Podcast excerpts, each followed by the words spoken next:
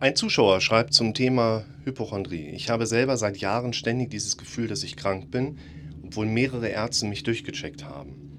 Dennoch verspüre ich ein allgemeines Krankheitsgefühl und es dauert Tage, bis es komplett verschwindet. Mit den ganzen Corona-Symptomen zum Beispiel erkenne ich kaum noch den Unterschied zu einer normalen Erkältung und so weiter. Dementsprechend steigere ich mich weiter rein. Liegt es daran, dass ich ständig daran denke? Willkommen zum Podcast für mentale Gesundheit, Zufriedenheit und Wohlbefinden. Ärztliche Abklärung immer erstmal sehr wertvoll, sehr wichtig, dass man einfach so ein bisschen diese Sicherheit hat, da hat mal jemand draufgeschaut und entsprechend befundet, das ist soweit in Ordnung.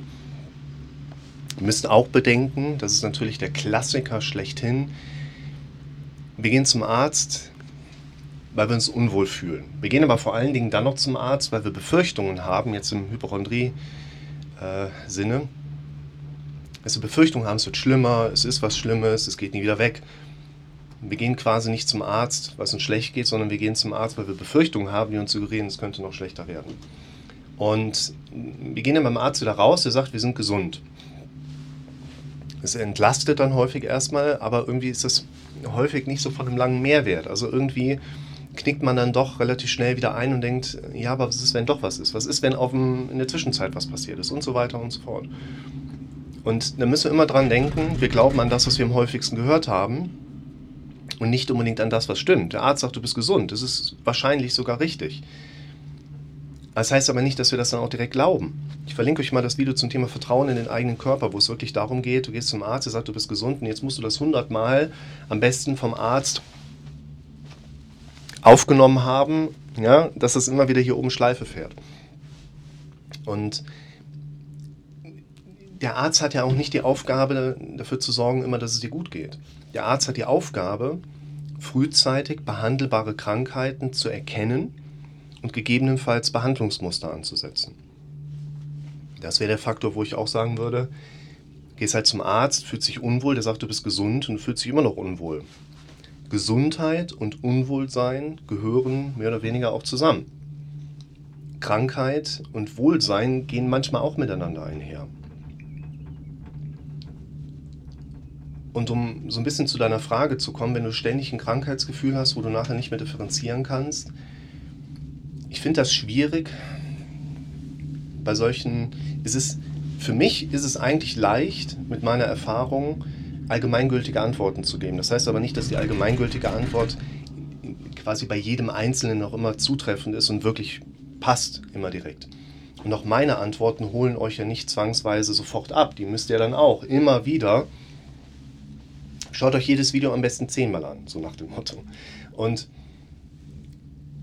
mir fällt es aber schwer, dir jetzt das Richtige sagen zu können, was dir sofort hilft, weil wie soll das funktionieren? So funktioniert unser Kopf, so funktioniert unser Leben halt auch nicht. Und was ich dir aber sagen kann, ist, wenn man da jetzt so Schritt für Schritt ein bisschen, bisschen rückwärts rangeht, also so, okay, wo können wir denn dran? Was können wir denn machen? Würde ich sagen, wir kommen hier nicht direkt dran, was deine ähm, körperliche Symptomatik angeht. Die können wir halt nicht sofort verändern. Deine Gefühle, deine Emotionen, die können wir nicht sofort verändern. Wir können aber die Gedanken verändern, die letztlich mit den Gefühlen, Emotionen immer relativ eng zusammenhängend sind. Wenn wir da Dinge verändern wollen, dann heißt es, klassischer Punkt, was die Leute dann häufig gerne als Argumentation einbringen, ja, mir fällt es aber schwierig zu glauben und zu akzeptieren, dass es so ist. Wo ich gerade den Begriff Akzeptanz mal einwerfe, verlinke ich euch, bei Akzeptanz geht es nicht um die Akzeptanz der Sache an sich, weil es funktioniert sowieso nicht, sonst würden wir gar nicht drüber reden. Bei Akzeptanz geht es eher um die emotionale Bewertungsebene, die ich habe, die ich akzeptieren darf. Ich soll nicht akzeptieren, dass ich mir einen dicken Kratzer ins Auto gezogen habe, weil das Auto zu nah an der Garagentür stand. Ich darf aber akzeptieren, dass mich das tierisch ärgert, weil ich da viel Geld für auf den Tisch lege. Finde ich sowieso viel zu viel Geld für so Autos. Und deshalb ist es okay, dass ich mich voll darüber ärgere. Ich werde doch nicht akzeptieren, dass ich einen Kratzer da reingezogen habe. Aber wenn ich meine eigene Emotionalität akzeptiere, schaut euch das Video mal an, dann geht es mir meistens dann doch ein bisschen leichter von der Hand, mich davon wieder zu distanzieren und dann ist mir der Kratzer nachher auch relativ schnell egal. Das ist auch der Punkt, wo haben wir? Nummer 6. Wir haben noch vier Stelzen, dann bin ich in der Goldenstation. Ähm, wo ich sagen würde, an dieses Krankheitsgefühl kommen, kommen wir vielleicht nicht so schnell dran. Wo wir aber drankommen, sind die Gedanken, die rund um dein Krankheitsgefühl immer wieder im Alltag auftreten. Und da sollten wir uns drum kümmern. Und da würde ich dir empfehlen, da kann ich dir jetzt nicht allgemeingültig sagen, ja, denk jetzt immer das. Klappt meistens sowieso nicht. Was ich dir aber sagen kann, ist, versuch mal, alle Gedanken rund um die Symptomatik für dich erstmal zu erfassen, indem du sie aufschreibst. Es gibt ja Gedanken, die lösen die Symptomatik aus. Es gibt Gedanken, die kommen auf eine Wahrnehmung der Sensation, der Gefühlsebene, wo wir nicht unbedingt nach dem auslösenden, aber nach dem bewertenden Gedanken suchen. Und das ist aus meiner Sicht der erste Schritt, um da näher dran zu kommen. Erstmal zu verstehen, dass da im Alltag eine ganze Menge Gedanken sind, die natürlich auch wegen der Problematik auftreten, die aber vor allen Dingen in ihrem Auftreten die Problematik wieder rekronifizieren und dadurch sich das System aufrechterhält. Und deshalb, erster Schritt, schaff dir erstmal eine Landschaft mit den ganzen Gedanken, die für dich wahrnehmbar um das Thema drumherum stehen. Und dann, zweiter Schritt, gucken wir quasi, welche dieser gedanklichen Präsenzen wir austauschen, sodass du nachher mehr und mehr ein anderes Ergebnis bekommst.